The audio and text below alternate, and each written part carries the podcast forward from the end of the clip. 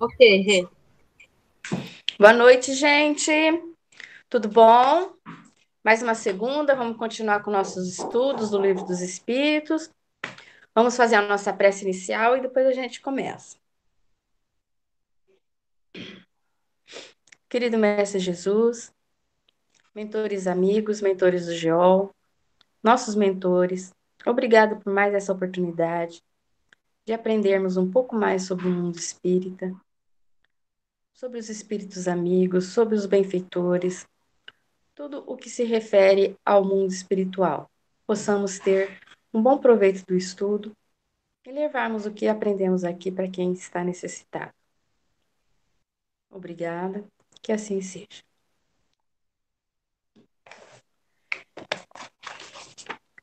Bom, nós estamos na segunda parte do Livro dos Espíritos, no capítulo 5, falando sobre a pluralidade das existências.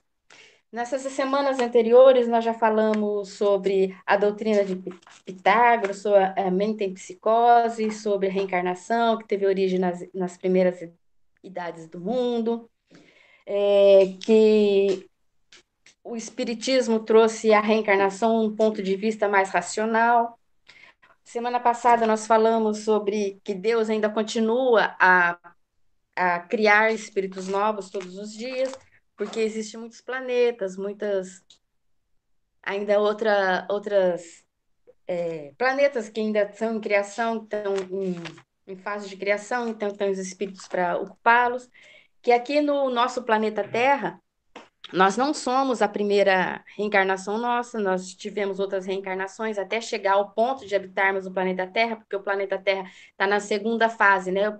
O planeta primitivo, mundos primitivos, provas e expiações. Nós estamos em provas e expiações. Então, os, os novos espíritos estão sendo criados, eles vão para um planeta de, é, de primeira, primeira fase deles, né? Então, os que vêm aqui para o planeta Terra já progrediram um pouquinho. Apesar de que dentro do nosso planeta Terra, como nós já estudamos na, na escala espírita, né, tem várias escalas. Nós somos a terceira escala nesse mundo, nesse planeta, e dentro da terceira escala tem vários, várias nuances de espíritos dentro dele. Então, vai ter espíritos mais adiantados, espíritos mais atrasados, mas nós estamos num, num, num patamar que comporta reencarnar no planeta Terra. Então, agora nós vamos continuar estudando. Nós paramos no parágrafo, à vista da sexta interrogação acima. Todo mundo achou? Podemos ler? Eu começo a ler e depois a gente vai revezando. À vista da sexta interrogação acima, dirão naturalmente que o Otentote é de uma raça inferior. Perguntaremos então se o Otentote é ou não um homem. Se é porque ele e a sua raça privou Deus dos privilégios concedidos à raça caucasiana? Se não é, por que tentar fazê-lo cristão? A doutrina espírita tem mais amplitude do que tudo isso. Segundo ela, não há muitas espécies de homens. Há tão somente homens cujos espíritos estão mais ou menos atrasados. Porém, todos suscetíveis de progredir. Não é esse o princípio das mais conforme a justiça de Deus? Então, foi eu, eu acabei de falar, né? São, dentro do planeta tem vários tipos, a escala espírita tem vários progressos. Então, o Otentote, ele está num progresso. Mas ele, mas só porque ele é um pouco mais atrasado que nós, não quer dizer que ele, que ele deixe de ser humano. Não, ele é um, um humano, ele está um pouco atrasado, mas ele está num, num, num adiantamento que ele comporta reencarnar na Terra. O Rê, o Otentote é um, uma raça primitiva da África, como a gente viu a semana passada. E é. é muito legal ver nesse parágrafo o Kardec colocando que há tão somente homens. homens. Eu acho assim sensacional a atualidade de Kardec, porque quando ele, ele faz essa colocação de uma forma tão tão definitiva, né? e, e, ampliando, né? A doutrina espírita tem mais amplitude do que tudo isso, né? Há tão somente homens. É, quebrando qualquer tipo de preconceito, de, de racismo, qualquer coisa é, é, principalmente do, dos brancos se achando melhores ou se achando mais gabaritados ou capacitados, né? É, entendendo que todos nós estamos progredindo e todos nós vamos chegar à evolução espiritual desejada. Né? Então, é, essa inclusão do espiritismo eu acho sensacional, porque é isso, né? E tão atual, né? Tão atual. Todos somos homens, não existe diferença. Assim, é, se a gente for fazer uma, uma comparação, é, em plantas, Orquídea, por exemplo. A orquídea são 35 mil espécies de orquídea. Tem orquídeas terrestres, tem orquídea que é epífita, tem orquídea pequenininha, tem orquídea, mas tudo é orquídea. Tem cada, mas tudo é orquídea, é uma espécie. É, animais, tem os aracnídeos. Aracnídeo, não é só aranha que é aracnídeo. Aracnídeo é uma definição de uh, bichos que tenham oito, quatro pares de perna, oito perninhas. Aranha é aracnídeo, o a carrapato é um aracnídeo, o pulgão é um aracnídeo, o ácaro é um aracnídeo. Quer dizer, é uma espécie, mas é um aracnídeo. São diferentes, mas pertencem à mesma espécie, assim como o homem. O Otentote é diferente do homem caucasiano, mas é um homem. Assim como o índio é um homem, o tudo. Fala, Fátima, você tinha aberto o microfone. Perfeito, é.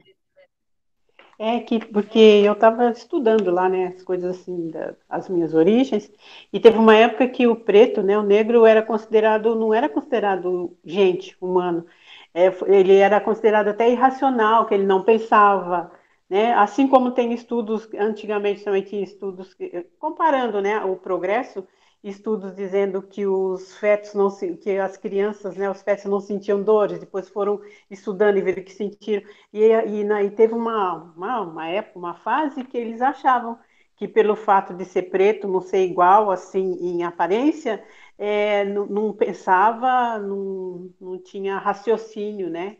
Acho que até por isso que ele fala aqui, né? Porque tem daquela época assim como hoje, né? Tem muita gente que acha que só porque é preto é não vale nada, hoje já está mais nos valores, mas antigamente não teve uma época que a gente falava que a gente não pensava, a gente era bicho, sei lá o, o, o Fátima, não vai longe. Até pouco tempo atrás, a mulher era considerada sem alma. A mulher era nada, não tinha alma, a mulher. É isso mesmo, somos todos Sim. humanos, né? Homens. É, né? E aí, do ponto de vista do homem branco, é que isso valia, né? Vamos, vamos, é. vamos deixar bem claro. E que bom que a gente está lendo Kardec, né? um livro que foi escrito, o livro do, dos Espíritos foi escrito em 1857.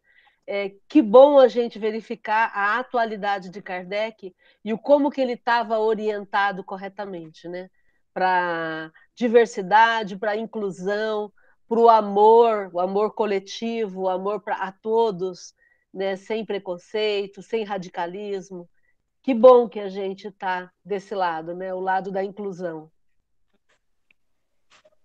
Alguém quer fazer mais algum comentário, alguma pergunta, observação? Fique à vontade.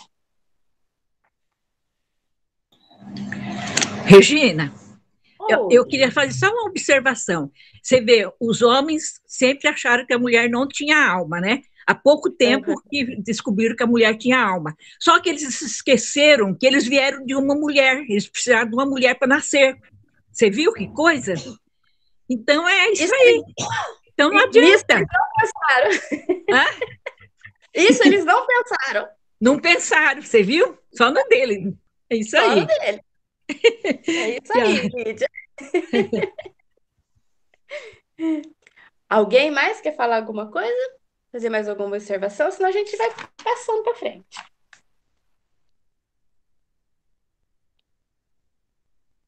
Vimos de apreciar a alma relação, com relação ao seu passado e ao seu presente. Se a considerarmos tendo em vista o seu futuro, esbarraremos nas mesmas dificuldades. Primeiro, se a nossa existência atual é que só ela decidirá da nossa parte vindoura, mas na vida futura as posições respectivas do selvagem e do homem civilizado estarão no mesmo nível ou se acharão distanciados um do outro, no tocante à soma da felicidade eterna que lhes cabe. caiba, que lhes caiba.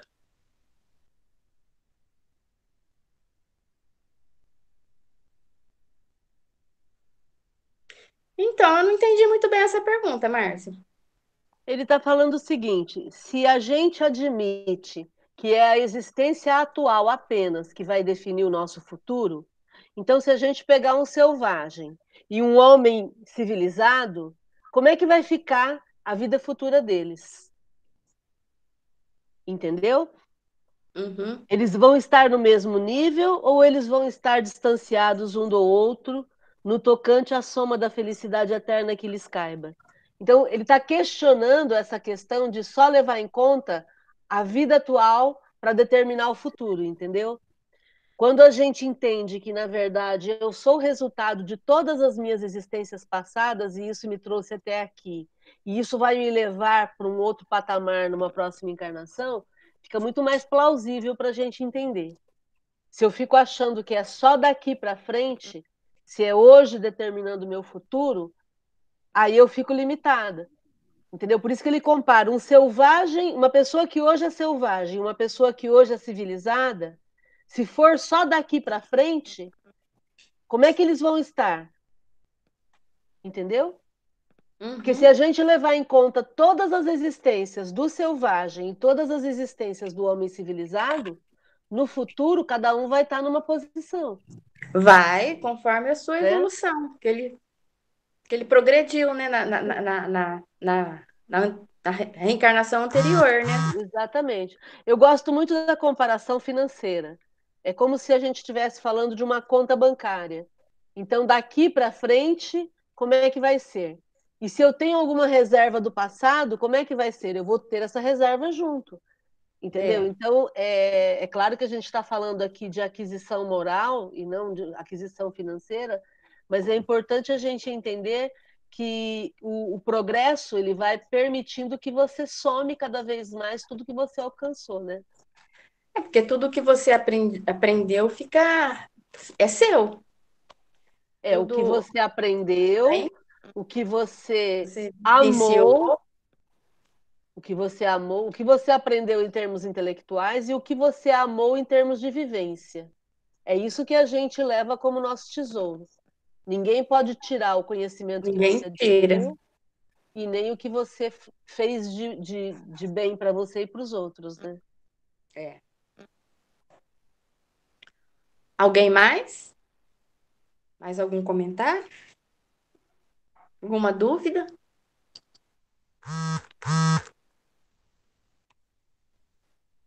É porque esse capítulo está discutindo a pluralidade das existências. Então, por é. isso é que tantas vezes ele volta a falar desse tema, né, da reencarnação. Está acabando também. Alguém gostaria de ler o próximo? Eu leio. Pode ler então, Elídia. Segundo, o homem que trabalhou toda a sua vida por melhorar-se virá a ocupar a mesma categoria de outro que se que se conservou em grau inferior de adiantamento, não por culpa de suas demais por não não por culpa de sua, de sua, mas porque não teve tempo nem possibilidade de se tornar melhor. Mais um? Não, vamos comentar. Ah, deixa eu ver. Bom, o homem trabalhou toda a sua vida por melhorar-se, virá ocupar a mesma categoria de outro que se conservou em grau inferior de adiantamento? Então, não. Esse que, esse que trabalhou melhor toda a sua vida, que fez melhores coisas, ele vai melhorar cada vez mais é, da, da, do que aquele que não fez nada, que passou a existência sem fazer nada, né? Então, aquele, esse que tá, trabalhou mais, que se, que se adiantou mais, ele vai ser melhor qualificado, né? Em todos os sentidos. Mesma coisa um trabalhador, que ele vai trabalhar e ele se qualifica. Se ele não tiver qualificação, ele vai ficar sempre abaixo, que se qualifica, então ele vai subindo de posição na firma. É assim. Assim Isso. somos nós, aqui no mundo, encarnados. É só a gente é, exemplificar o nosso mundo como uma firma também, né? A gente vai subindo na, Com na, certeza. Na, na posição. Com certeza. Com certeza. E aí, gente, mais algum comentário? Que a Elide explicou bem. É, é legal essa explicação para a gente entender a questão da justiça, né? Porque o sentimento de injustiça é o sentimento que mais incomoda a gente, né? Quando a gente vê alguém sendo injustiçado. E com relação a essa aquisição para a vida futura aqui, é... imagine, né? Você se dedicou, você procurou ser bom, ser uma pessoa legal, uma pessoa ética, e de repente alguém que não fez nada disso vai ter a mesma qualificação que você, ninguém vai gostar disso, né? Porque aí é a injustiça batendo na porta, né? E, e, é legal a gente verificar que essa questão do, da justiça ela é automática, porque é óbvio que não tem nenhum cartório definindo quem é que tem que ficar onde, né? Na verdade, é um processo automático, né? É a minha consciência que me diz qual é o meu lugar, né? E aí, gente, mais algum comentário? Muito quietinho hoje o grupo. O Zé Alguém quer falar. Então fala, seu José. Primeiramente, desejar boa noite para todos. Boa noite. Olha, o esclarecimento que o Espiritismo traz para a gente, ele vem alertando as pessoas, porque nós estamos aqui encarnados na Terra numa escada. E a escada, nós temos que procurar subir a escada, porque se nós procurar só descer a escada, nós vai ter problema para depois subir de novo. Então, vamos aproveitar a nossa reencarnação aqui e adquirir conhecimento para nos elevar à vida futura. Segura no corrimão, né? Segura no corrimão e sobe. Alguém mais? Alguém poderia ler a próxima, então? Eu leio, Rê. Ok? Pode ler. O que praticou o mal por não ter podido instruir-se será culpado de um estado de coisas cuja existência em nada dependeu dele? Então, aquela pessoa que praticou o mal porque não, não, não conseguiu se instruir, não conseguiu se esclarecer, será culpado de um estado de coisas cuja existência em nada dependeu dele? Eu acho que não. Porque se ele não teve oportunidade de, se orient, de ser orientado, é, eu entendo que o que vai bater, o que vai valer aqui é a intenção. Né? Se a intenção dele não era praticar o mal, tá tudo certo. E aí é óbvio que o, o, se, se, a gente fosse pensar naquela colocação que ele fez lá no, no, no, item 1 aqui, nesse primeiro que a gente acabou de ler, é, o, o homem civilizado e o selvagem irem para o mesmo lugar, independente dos esforços, se a gente for colocar isso aqui, o esforço aqui de quem praticou o mal, mas não queria praticar, ele só não foi orientado, é diferente. É diferente porque não tem intenção. Quando tem a intenção de prejudicar, de fazer o mal, aí automaticamente a própria consciência da pessoa condena, né? Por isso que não dá para fugir da consciência, né? A gente sabe quando a gente está errando nas nossas escolhas, né? É, a, as leis divinas estão gravadas na nossa consciência, né? Então a gente, no fundo, a gente sabe quando a gente pisa na bola. A, gente, a consciência nossa dá sinal. Mais algum comentário? Alguém é, quer fazer assim, mais algum? E assim Pode também, falar. às vezes, o, a coisa mais que nem falar de perdoar, de perdoar, mas que nem fala de juízo final, tal, de, de, de né, no dia de prestar contas com Deus. Não tem essa, porque as contas estão sempre aqui, né? A gente está sempre, a consciência, a justiça está na nossa consciência. Então, por mais que, você, que a pessoa faça uma coisa que ninguém vê, Tá tudo bem, tá indo aí todo mundo, nossa, como você é boa, como você é que no fundo ela sabe que ela não é nada daquilo. Então, ela pode mentir o tempo todo para todo mundo, mas para ela mesma a consciência não deixa.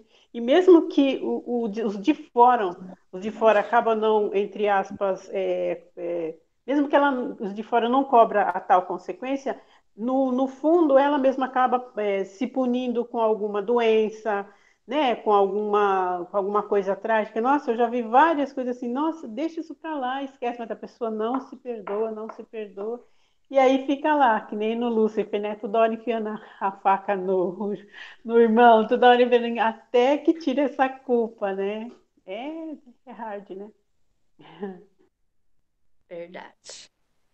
Nós mesmo que infringimos nossos as nossas é, penitências. Você não vai para o inferno, é você que. O, inferno é você mesmo, com as suas culpas. Ninguém, ninguém tá te. Deus não tá te culpando de nada, é você mesmo, a sua consciência que, que te, te dá uma chacoalhada.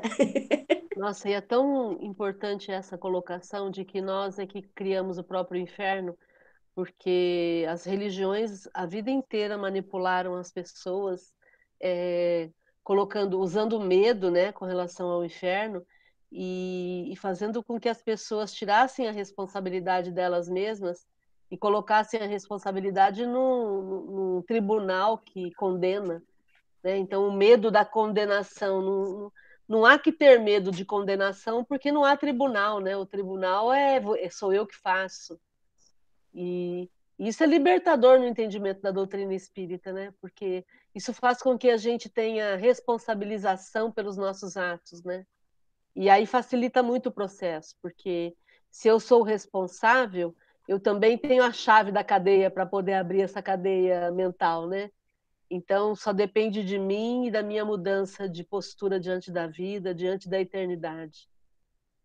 Eu vou recomendar aqui o filme A Viagem, para quem não assistiu ainda, com o Tom Hanks. É um filme para ser assistido mais de uma vez para poder entender, né? Mas é um filme que, que mostra muito essa questão da intenção, mostra muito essa questão da, da das vidas se interconectarem, né? De nós levarmos para outra vida as características que nós tínhamos na vida anterior e o quanto que isso é determinante para que eu possa me sentir livre no futuro ou aprisionada nas minhas culpas, né? Como a Regina falou. Então fica aí a dica. Alguém mais quer fazer algum comentário? Alguma dúvida? Alguém lê a quarta para nós, então?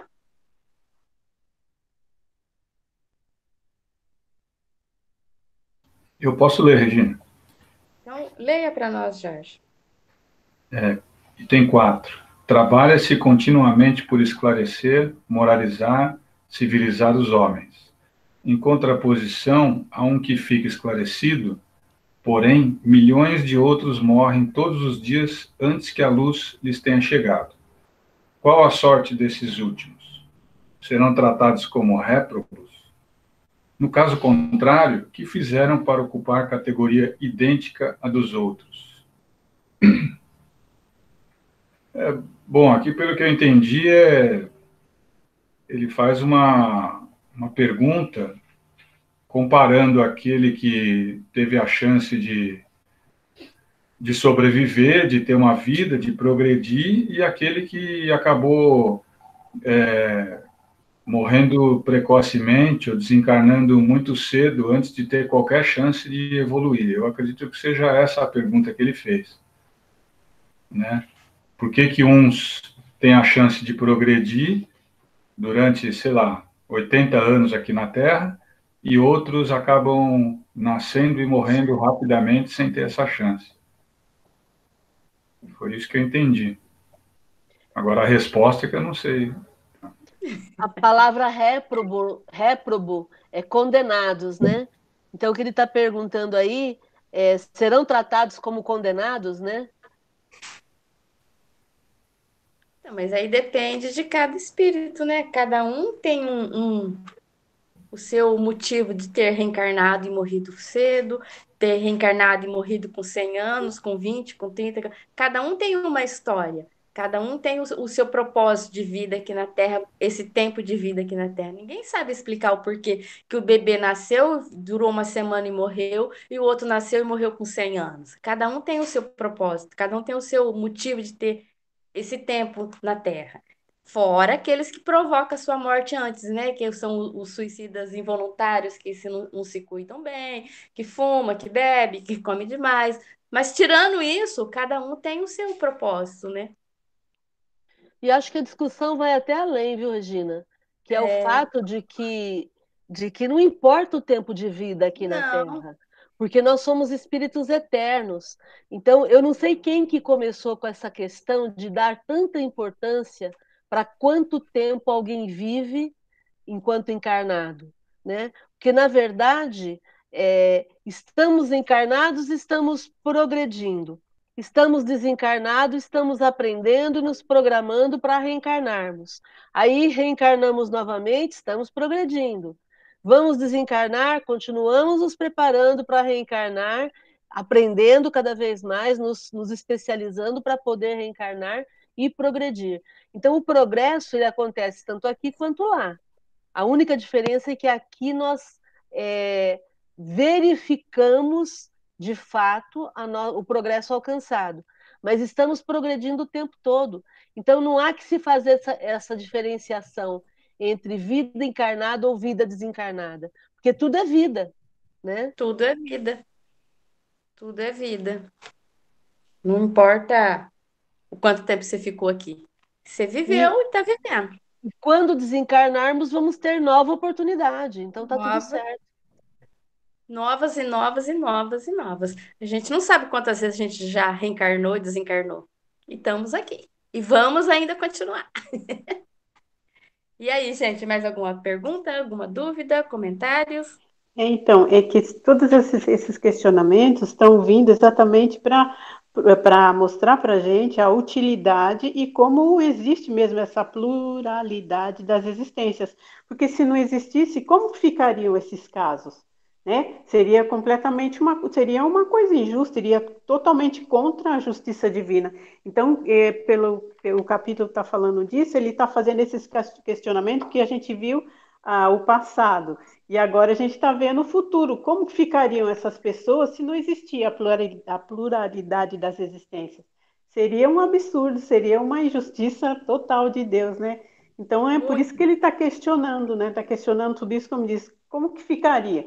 Um que estudou para caramba vai ter o mesmo, o mesmo, o que não estudou tem o mesmo fim do que o outro que estudou. O que teve a chance é, é, de, de, ter uma vida melhor, quer dizer, o outro não foi porque ele não quis, mas ele não teve as mesmas possibilidades, né? É possibilidades, né? Que fala, né?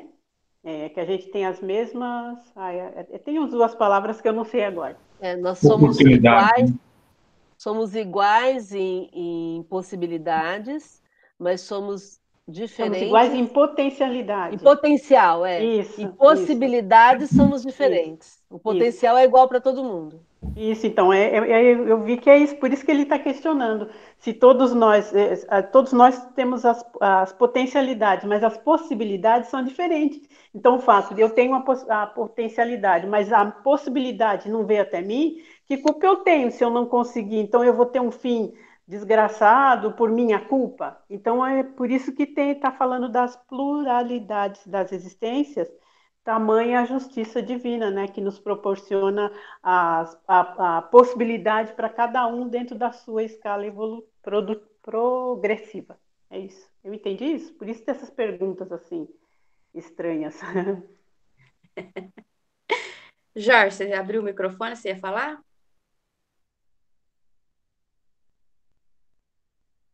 Não, eu só ia falar é, que são oportunidades, né? Isso, são oportunidades todas as oportunidades de progresso. Nem todo mundo tem as mesmas, né? Eu acho que tem, é nós é que não aproveitamos. É, não, mas não tem, porque é, é, as possibilidades são reguladas pelo sistema em que a gente está, né? Por exemplo, essa questão de sistema de cotas, né? Eu tenho visto tanta gente criticar o sistema de cotas, Mas o sistema de cotas é exatamente para poder oferecer possibilidades para quem não tem, né? Porque nós vivemos desde sempre no mundo que é que é orientado pelos brancos e aí o, a cor da pele ela é determinante para se oferecer uma oportunidade ou não, que é algo absurdo em termos de, de oportunidades. Né? Então, não, Marcos, gente... eu falo oportunidade de, diante de Deus. Deus dá a mesma oportunidade ah, de todo tá. para progredir. Então, é o potencial, é né? É o poten... Nós é que temos o, o, potencial de aproveitar ou não essa oportunidade que Deus Sim, deu. Entendi, entendi, entendi. Esse, esse foi o meu pensamento. Entendi. Perfeito. Quinto, que sorte guarda, aguarda os que morreram na infância, quando ainda não puderam fazer nem o bem nem o mal? Se vão para o meio dos eleitos, por que esse favor, sem que coisa alguma hajam feito para merecê-lo? Em virtude de que privilégio eles se veem isentos das tribulações da vida? É, são perguntas que muita gente faz, né? Porque morreu na infância, ele é anjo. Não, não é anjo. Não é, porque ele já teve várias encarnações, é um espírito já. For ver, já tem uma certa idade, né? Agora, se ele morreu sem, sem fazer nem o bem nem o mal, ele vai ter a consequência? Eu não sei qual foi o motivo dele ter morrido na infância. É que, eu, é que nem eu falei na outra questão. Cada um tem o seu motivo, cada espírito tem um motivo de ter vivido um ano, ter vivido 100 anos, cada um tem o seu propósito desse tempo de vida. Eu não sei falar assim, não, ele morreu cedo por causa disso, disso, disso, por causa da encarnação passada. Não, eu não sei qual foi o propósito dele, dele ter vindo. Só ele e Deus que sabem, né? Só ele e Deus, e a gente só vai ficar aqui na dúvida. Alguém mais quer falar alguma coisa?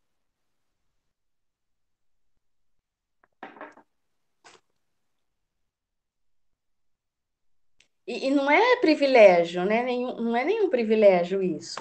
Ele ter.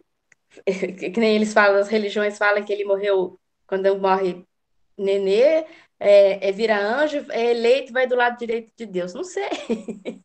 Isso não é nenhum privilégio.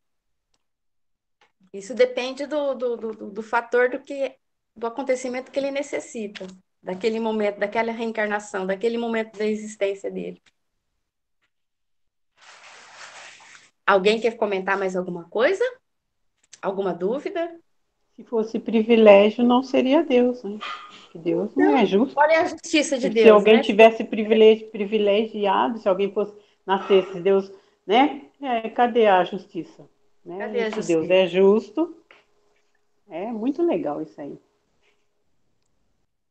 Muito.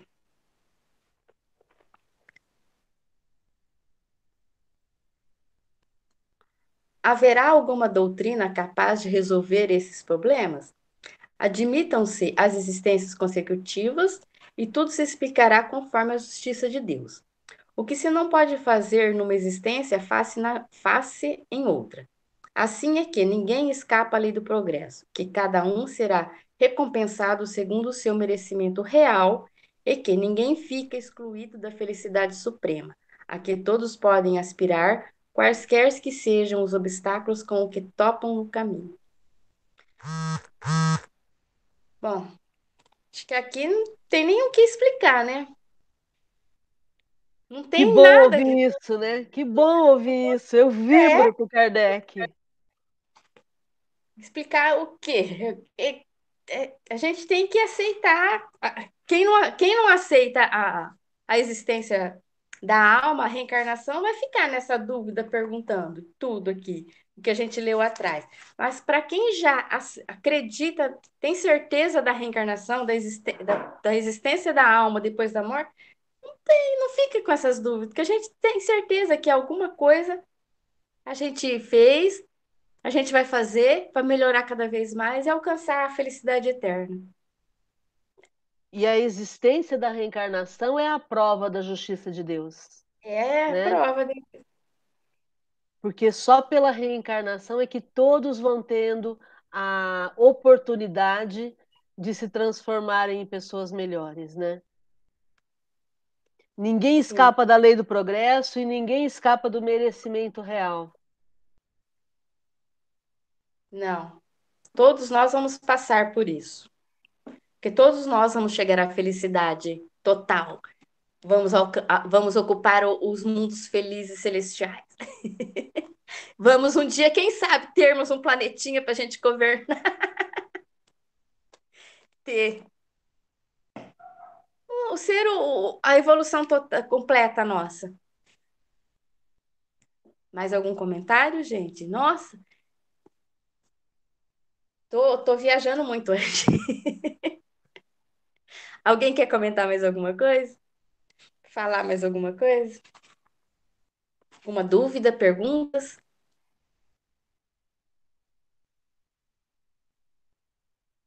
Silêncio total. Eu vou ler mais um pedacinho, então, aqui, depois a gente comenta mais, então. Essas questões facilmente se multiplicariam ao infinito, porquanto inúmeros são os problemas psicológicos e morais que só na pluralidade das existências encontram solução. Limitamo-nos a formular as que, de ordem mais geral. Como quer que seja, alegar-se-á alegar talvez que a igreja não admite a doutrina da reencarnação, que ela subverteria a religião. Não temos o intuito de tratar essa questão neste momento.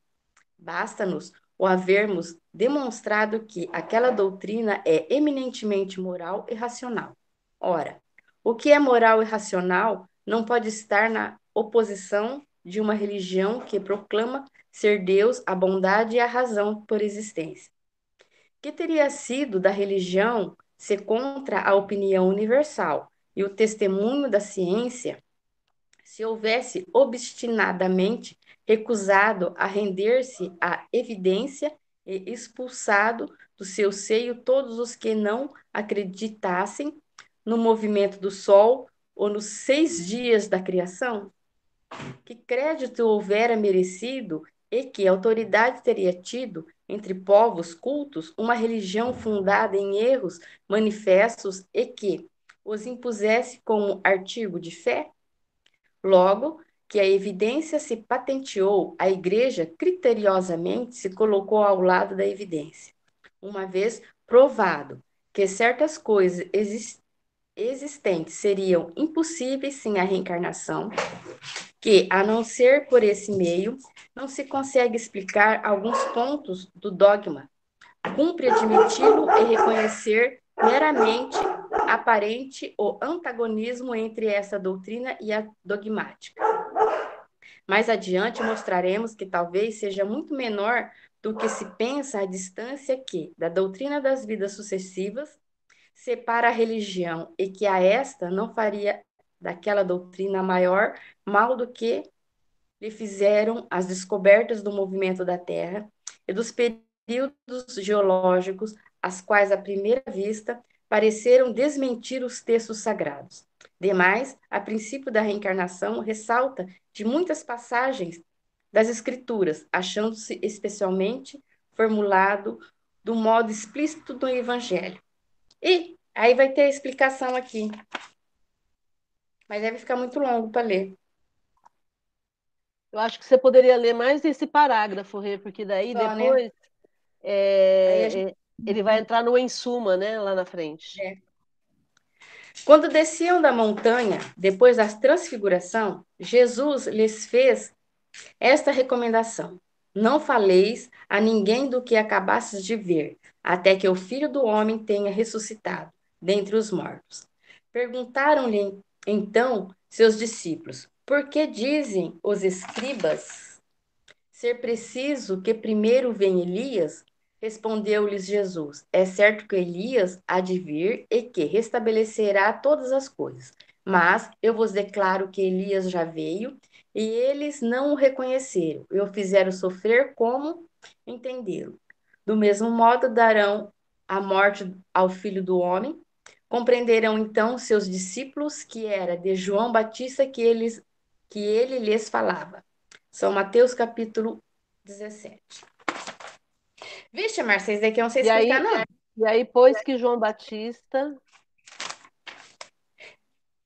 depois que João Batista for Elias, houve reencarnação do espírito ou da alma de Elias no corpo de João Batista. Em, em suma, como quer que obtivemos certa da reencarnação, quer a aceitamos, quer não, isso não constituirá motivo para que deixemos de sofrê-la, desde que ela exista, malgrado a todas as crenças em contrário. O essencial está em que o ensino dos espíritos é eminentemente cristão. Apoia-se na imortalidade da alma, nas penas e recompensas futuras, na justiça de Deus, no livre-arbítrio arbítrio do homem, na moral do Cristo, logo não é antirreligioso. Ok, vamos Tem... parar aí, né? É. Bom, vamos lá então. Vamos lá. O que ele coloca Bom, aqui essa... no. Ah, fala, pode falar. Não, não, eu ia falar. Em que essa questão facilmente se multiplicaria ao infinito. Se a gente for ficar perguntando, perguntando, dúvida, dúvida, a gente não vai acabar nunca com essa dúvida que, que, que a gente tem sobre a reencarnação, sobre vidas futuras ou não. Mas é que ele fala aqui que a pluralidade da, da existência existe sim. Limitamos a formular de ordem mais geral. É, como quer que seja, alegar-se-á talvez que a igreja não admita. A igreja teve uma época que admitia, sim, né, a reencarnação. Depois que ela foi parando, né? É, a reencarnação foi retirada da, da foi igreja retirada da Bíblia pelo Justiniano, que foi um imperador casado com a Teodora, né, a no pedido ano de, dela. a pedido dela, no ano de 300 e alguma coisa, né, 340 65 365 Concílio de Constantinopla, acho que era. É, tá. foi um desses concílios. Isso. E, e, vamos lembrar que os primeiros que existem existe até hoje uma, um grupo de judeus que são reencarnacionistas. Então os judeus Sim. no princípio eles eram reencarnacionistas. É, e o que o Kardec está colocando aqui é que algumas pessoas alegam que a igreja não admite a existência de outras vidas, né? E o que o Kardec está colocando é que a igreja tem um monte de coisas que ela também não admitia né? E ela precisou se render aos fatos, se render às evidências e não ficar apenas como artigo de fé, né? Como normalmente se fala. E o, o, tem um argumento dele que é muito interessante, que é o fato que se essa doutrina da reencarnação ela é uma doutrina moral e é uma doutrina racional, qual o problema de se admitir isso? Né? Porque a, a gente não, não iria admitir algo que não fosse nem moral e que não tivesse sentido, não fosse é, aprovado pela razão. Mas quando você estuda e vai entendendo a, a reencarnação, você vai entendendo que só ela para explicar determinadas situações. Né? Então é exatamente nisso que o Kardec se apega aqui, é, para entender que a igreja também já mudou de ponto de vista diante da evidência e que a doutrina da reencarnação é uma doutrina moral e é uma doutrina que faz sentido para a razão. É, tem um, um aspecto também que eu acredito que seja importante, né?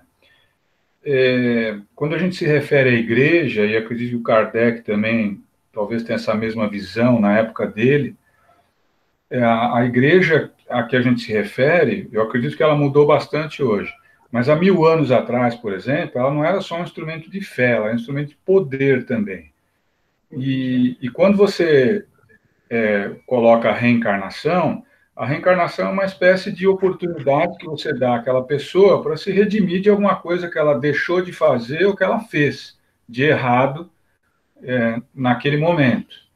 Né? Então, é, é como a gente fala aqui, você vai ter uma segunda chance né? Mesmo que você não tenha que você tenha feito errado, que você tenha cometido erros ou que você tenha deixado de fazer algumas coisas, não, se, não é que não se não é que você vai fazer ou não vai fazer, mas você vai ter uma segunda chance de provar o contrário. Agora, quando você fala da igreja, o que, que o bispo falava? Olha, se você não se comportar, se você não me obedecer, você vai para o inferno. E aí você vai arder eternamente lá no inferno. Aí aquele cara que era católico, ele falou, putz, é melhor eu obedecer a igreja, porque o cara, aquele cara lá é o, é o Bambambam, Bam, Bam, ele está me falando isso, eu, eu acredito, sou católico, se eu não fizer o que ele está mandando, eu vou para o inferno quando eu morrer. Então, é um instrumento de poder. Hoje, eu acredito, isso está diminuindo um pouco. A Igreja Católica ela não tem mais o poder político de mandar num país ou de determinar quem é um presidente ou quem não é, como era, na, por exemplo, lá na época medieval, né, com, com os templários, enfim. Ela perdeu muito desse poder. E aí ela começa novamente a se render a alguns é, tópicos que a gente fala, não tem como você ir contra isso aqui. Além de ser científico, é, é lógico, né? é óbvio. Então, eu acredito que, como eu falei, resumindo, essa, a igreja lá no passado ela, ela tirou algumas coisas da religião católica, do cristianismo, não por não acreditar, mas porque aquilo ali atrapalhava ela politicamente como instrumento de poder.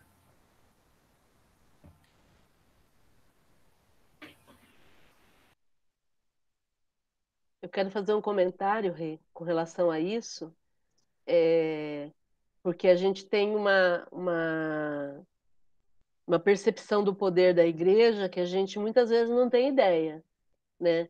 É, eu me lembro da expressão vai reclamar para o Papa, que a gente tem aqui a Bruna, que é advogada, né? Isso era uma possibilidade real que as pessoas tinham, não sei se ainda está em, em, em, uso isso, mas antigamente, quando alguém era condenado ou tinha algum julgamento, alguma coisa assim, ainda existia a possibilidade da pessoa reclamar para o Papa, porque o Papa poderia dar a última palavra, né? Então, para a gente ter uma ideia do tamanho do poder que a Igreja Católica sempre teve, é, também por conta disso que você falou, Jorge, por sempre agregar o, o poder político junto com o poder religioso. Né? Vamos nos lembrar da Igreja Católica Romana, né? que é a junção da Igreja como religião e do poder de Roma. É, então, as pessoas sempre viram dessa forma. E aí, quando o espiritismo surge e ele fica trabalhando em cima de evidências apenas, não querendo mudar nada, o espiritismo foi fazer o seu trabalho, apenas trabalhando com as evidências. O próprio Kardec sofreu muita perseguição da Igreja Católica na, na época. Por quê? Porque ele estava trazendo um entendimento, uma amplitude de entendimento que não se via. Até então, tudo era uma questão de, de de fé, né, como ele fala aqui, artigo de fé, e não podia ser é, questionado. Né? E quando Kardec coloca as evidências, os argumentos caem, né? não tem como. É, algum tempo atrás a gente falava, né? A avó da gente falava: se não for batizado, você não entra no céu. Então, é, e a gente acaba acreditando nisso, né? Porque você ouve isso quando você é pequenininho. E aí você vai criando aquilo como uma regra. Aí quando você vira um adulto, você acredita e não sabe por que está acreditando naquilo. Alguém falou para você que era verdade, você acredita também, né? Aí quando você se pergunta, por que, que eu acredito nisso? Ah, porque a minha mãe acredita. Por que sua mãe acredita? Porque a minha avó acreditava. E assim vai. Então você vai levando isso de geração em geração até que chega um momento de ruptura, talvez, né, que a gente está entrando, que você acaba vendo que isso não é que é uma besteira, longe disso, não estou falando isso, né, que o batismo é uma besteira, que é a crisma, mas puxa, por que será que eu não posso entrar no céu porque eu não fui batizado, não fui crismado? Será que eu estou condenado a ao inferno eterno só porque eu não passei por isso, né? Então, eu não sou cristão ou porque não sou cristão, né? É, acredito em outra coisa, não acredito. Eu acho que a gente está, como vocês falam, né? Entrando num estágio do mundo em que essas crenças elas estão caindo por água abaixo e, e dando mais lo, é, lugar à razão, um pouco de lógica, né? E a outras coisas mais sensatas. Né? Alguém mais quer comentar alguma coisa? Algum tempo atrás, eu não me lembro qual papo que foi, Seu José. Fala, Lídia. Eu, eu, quero falar sobre o que o Jorge falou agora aí, que a pessoa, se não, não se batizar, não entra no céu. Agora eu faço uma pergunta: como é que fica a pessoa que batiza e frequenta a igreja e depois vai para o caminho errado? Praticando coisas, delito, praticando coisa que não dá certo para ninguém. No céu não tem carteirada, não, né? Não adianta dizer que está batizado, né? Tem padre que faz coisa errada, né? Você imagina quando o cara chegar no céu lá, como é que a coisa vai ficar? Gente, eu fiz uma, uma pesquisa rápida aqui, olha, só para a gente ter uma ideia. Olha como que sempre houve uma mistura de, de poder e religião, né? Até 1910, 1910, hein? Quem decidia, quem podia votar ou não, eram os padres da paróquia. Só para a gente ter uma ideia como que existia essa questão do exercer o poder através da religião, né? É Ainda aí. tem um pouquinho, né, Márcia? É que é um pouco Sim. mais velado, né? Mas você, imagina, é, você vê na época de eleições, todo político vai na missa, Sim. vai lá beijar a mão do padre, até porque fazer propaganda, ele quer aquele apoio daquelas pessoas. E se ele não for, Basta o padre falar uma palavra diferente ali, que ele já perde o voto daquela galera toda, né? Verdade, verdade. Isso não é só na religião, na, na no catolicismo, mas vale para os evangélicos, vale para todo mundo aí, né? Que, sim, inclusive para os espíritas. Eu, eu, acredito que sim. Eu não tenho, não, nunca tive essa. Vocês estão há mais tempo nisso, mas devem ter recebido políticos pedindo apoio, essas coisas, né? Eu acho que acontece, né? To, com todas as religiões, todas as doutrinas. Em todas, como em todas. É que eu ia falar, que você falou que quando não batiza não vai para o céu, né? Que eu me lembro da história assim, se você não é batizado, você morre, você vai para o limbo, que é entre o céu e o inferno, você fica no limbo. Eu não me lembro qual papa que foi que ele retirou o limbo. Ele disse que o limbo não existe. Foi retirado. Então, se você morre, você vai para o céu, você vai para o inferno, você não vai mais para o limbo. Foi antes do, João, do, do, do Bento XVI, foi o João Paulo II?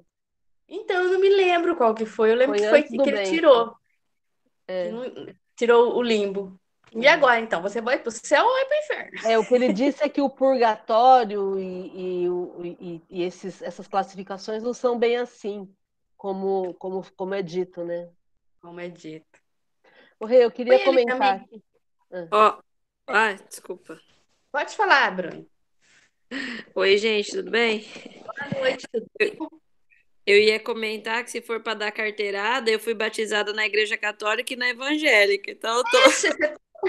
Você tá feito, tem duas carteiradas que você pode dar, então. Mas não foi batizada eu... na espírita, não vale. Não, eu ia perguntar, tô procurando algum lugar para batizar no espiritismo, tem? Não tem. Só isso mesmo.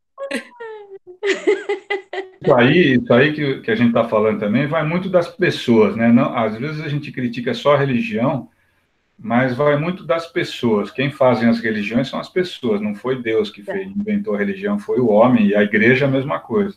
Eu me lembro que quando a minha filha nasceu, eu fui na igreja saber como é que era para fazer o batizado dela, né? E aí uma senhora me atendeu, ela falou assim, olha, eu preciso da certidão de casamento de vocês. Certidão não, é, do documento que vocês casaram na igreja. E eu não casei na igreja. Quando eu falei que eu não era casado na igreja, aquela senhora falou assim para mim: aqui a gente não batiza filho de pagão. E aí eu fui embora. Eu fui, eu fui embora até triste, né, chateada, era novinho, tudo. Falei, nossa, por essa eu não esperava, né, uma coisa dessa, né, sempre frequentei a igreja, tá, e tomo uma chinelada dessa. E depois, mais uns meses depois, eu fui numa outra igreja e conversei com um padre eu acredito que o padre era um pouco mais velho que eu na época, né? Um padre novinho, né? Acho que ele tinha acabado de, de virar padre, não sei. Ele conversou comigo e falou: Não, rapaz, deixa disso, isso aqui não existe. Traz teus filhos aqui que eu vou batizar eles. Isso aí é conversa de, de gente assim mais rígida, tal. A Igreja Católica não é isso, não. Traz aqui que eu faço questão de batizá-los, tá? Enfim. Então tem muito disso, né? Também. É, as pessoas é que são responsáveis às vezes e, e, apontam uma religião como fazendo alguma coisa errada e não é, é, é claro que tem uma flexibilidade em toda religião, né? Não, gente, mas então é como eu falei, as pessoas estão mudando, os mais novos estão chegando, eu acho que chegam com uma cabeça melhor do que os mais antigos aí e, e vão evoluindo, assim como a sociedade evolui, as religiões também evoluem junto. Com certeza. Porque quem vai, vai, vai tomar a frente dessas religiões são os mais novos que estão reencarnando, já estão reencarnando com uma cabeça melhor, com entendimento melhor. É, o que a gente está vendo aí, por exemplo, desse do Estado Islâmico fazendo isso lá no, no Oriente Médio, né? Será que o cristianismo não fez isso daí há uns 1.500 anos atrás também, lá, de de destruir tudo, matar todo mundo nas cruzadas. Você é católico? Não, morre. Você vai ser convertido na marra. Não, eu não quero ser católico, eu quero continuar muçulmano. Então nós vamos matar você. Não precisa ir para lá, Jorge. É só pensar nas missões católicas junto dos indígenas aqui no Brasil. Verdade, aqui no Brasil mesmo. É a missão. Isso. É um filme muito antigo. É, ele, ele mostra isso com uma clareza. Uma, eu acho que ganhou até Oscar na época. É, com o Robert De Niro, né? É, Robert De Niro e o, e o. Não me lembro o nome dele agora, mas é um filme da década de 80. filme sensacional falando sobre essa questão das missões no Brasil. Qual o nome do filme? A Missão. Um filme antigo que deve ter na, na, na no YouTube, né? Porque é um, um filme muito muito interessante para a gente aprender a história do Brasil, né? Rê, você ia falar eu... alguma coisa? É, não, eu quero voltar no último parágrafo que você leu, que ele, o Kardec faz um resumo tão perfeito aqui, né? Onde ele fala que, com relação à reencarnação, né, em suma, né? Com relação uhum. à reencarnação, quer aceitemos ou não, a gente não vai deixar de sofrer a reencarnação, que a reencarnação faz parte do nosso progresso. É, além disso, ele coloca que o ensino dos espíritos é um ensino eminentemente cristão, dentro da moral do Cristo, né? E apoia-se na imortalidade da alma, quer dizer, a, a alma sobrevive, apoia-se nas penas e recompensas futuras, quer dizer, nós somos recompensados ou penalizados de acordo com a nossa atitude hoje. É, o ensino dos espíritos também se apoia na justiça de Deus, se apoia no livre-arbítrio do homem e na moral do, do Cristo. Então é impossível a gente dizer que o Espiritismo é antirreligioso, como muitos é, religiosos acusam, né? É, acusam o Espiritismo de não ser de Deus. E, na verdade, esse resumo do Kardec é muito legal para nos mostrar o que, que é o Espiritismo diante de outras religiões, né? É, muito, muito legal esse pedaço aqui. Eu só, eu só fiquei aqui meio em dúvida que essa parte que ele fala do re, da reencarnação de Elias, João Batista, quer dizer, o Elias foi João Batista, depois ele reencarnou como Elias? Sim, é porque existe uma passagem dizendo que, que é necessário que. Deixa eu ver aqui como é que ele fala aqui. E ser preciso que primeiro vem Elias. Isso. Que Elias já advire que restabelecerá todas as coisas, mas é, eu vos declaro que Elias já veio e eles não o reconheceram. Os escribas diziam, né, quer dizer, as escrituras diziam que era preciso que, que Elias viesse. E aí Jesus coloca que, na verdade, é, Elias já veio, porque Elias, o profeta Elias havia reencarnado como João Batista, que era primo de Jesus, que era mais velho do que Jesus, eles tinham mais ou menos a mesma idade, mas ele era um pouco mais velho. E, e aí o, o, Jesus coloca exatamente isso. Elias já veio, eles não o reconheceram e eles o fizeram sofrer como entenderam. Porque a Salomé, se não me engano, que era filha do, do, do governador da época, ela pediu a cabeça de, de João Batista numa bandeja, né? Uma bandeja de prata. De prata, exatamente. Ah, então, acho que por hoje é isso. Dá para a gente pensar muito. Minha cabeça tá, tá rodando, tanta coisa. Bom, então a gente vai encerrar, que já são nove e cinco. Aí semana que vem a gente continua. Aí quarta-feira tem estudo do livro dos médiuns, quinta-feira tem a Academia da Felicidade. Todos estão convidados. Tem o YouTube, que a gente está lá, está sendo postado todas as nossas nossos estudos, quem quiser acompanhar. No Facebook também, né, Márcia? Não, no Facebook é o link, né? É ah, não, link, não, né? no Facebook, mas no, no, Facebook do GEOL as pessoas conseguem acessar também. Isso. Então, todos ficam convidados a, a entrar, rever, ver, rever, tirar dúvida. Qualquer coisa, semana que vem, vocês trazem as dúvidas, a gente responde. E, Fátima, você faz a prece para nós? Regina, só para dar um recado para o pessoal, chegou o livro dos médiuns da ah, FEB. Você estava falando da semana é, passada. É, chegou, então quem tiver interesse, eu tenho três exemplares. Quem quiser o livro físico, tá? A gente está com três exemplares e o preço é promocional, tá por 20 reais. Você faz, Fátima, a prece para nós? Faço.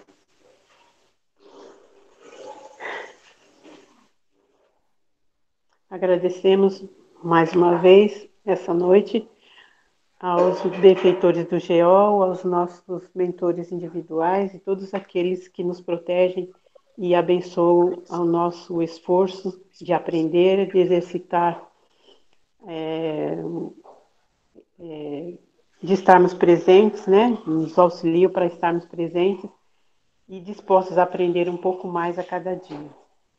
Agradecemos a nós mesmos pelo, por nos esforçarmos em sermos melhores e também agradecemos a Jesus, nosso mestre querido, por tantos exemplos e por, e por Kardec por nos trazer tantos ensinamentos através dos Espíritos benfeitores. Gratidão a todos os presentes, encarnados e desencarnados, que todos possam ser abençoados por esses fluidos benfazejos nos fortalecendo a caminhada, independentemente do momento em que estamos. Gratidão por mais esse benefício. Obrigada, Fátima.